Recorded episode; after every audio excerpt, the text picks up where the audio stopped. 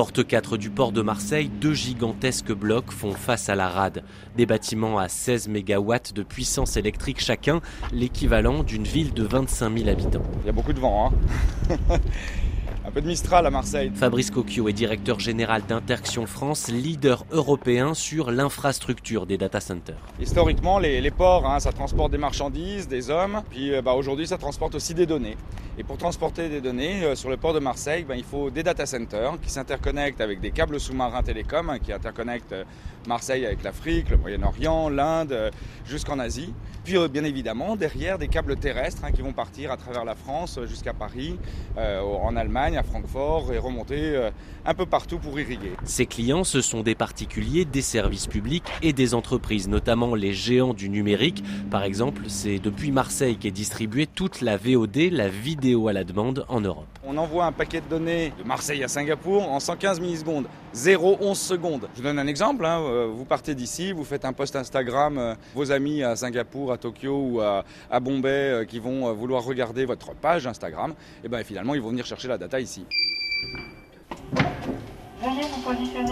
Et pour pénétrer dans l'antre des data centers, il faut passer plusieurs sas de sécurité. Là, on vient de vous peser pour être sûr que vous n'êtes pas avec quelqu'un dans les bras et rentrer à deux alors qu'on a identifié simplement votre badge. Des données souveraines d'entreprise ou encore nos propres données personnelles sont hébergées dans ces salles uniformes.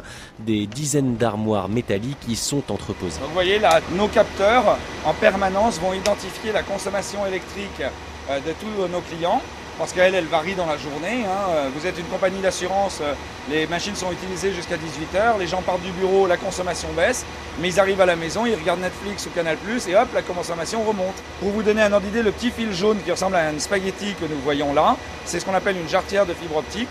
Ça peut faire passer 400 gigas, c'est 4000 fois la capacité de votre fibre à la maison.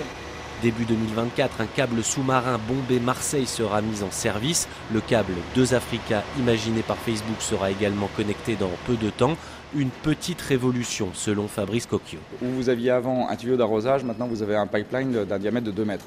Donc vous faites passer beaucoup plus de data. Du coup, vous abaissez le coût de revient de chaque flux télécom. Donc des services qui n'étaient pas disponibles, par exemple pour la Tanzanie, pour euh, Madagascar euh, ou, pour l'Égypte, deviennent accessibles.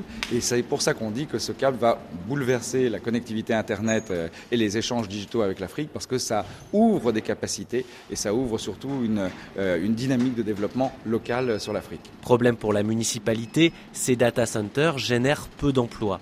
Les retombées sont trop faibles pour la ville, selon Sébastien Barle, adjoint au maire en charge de la transition écologique. Ces data euh, prennent du foncier, euh, du foncier précieux pour la ville, pour créer de l'activité, créer de l'emploi, consomment de l'énergie et payent très peu d'impôts en fait. Et donc nous on souhaiterait que ces data puissent participer à financer les grands projets de transition écologique au niveau de la ville de Marseille. Les données qui sont stockées dans ces euh, data centers sont extrêmement précieuses. C'est de la matière première, c'est pas de vulgaires marchandises euh, inertes, c'est de la matière précieuse qui doit être valorisée comme telle et taxée comme telle en fait. L'énergie se raréfie et ces data centers marseillais en consomment énormément, ce qui pose problème sur le port, explique l'adjoint au maire. Ils font notamment concurrence à un projet d'alimentation des navires de croisière et des ferries prévus sur les quais voisins.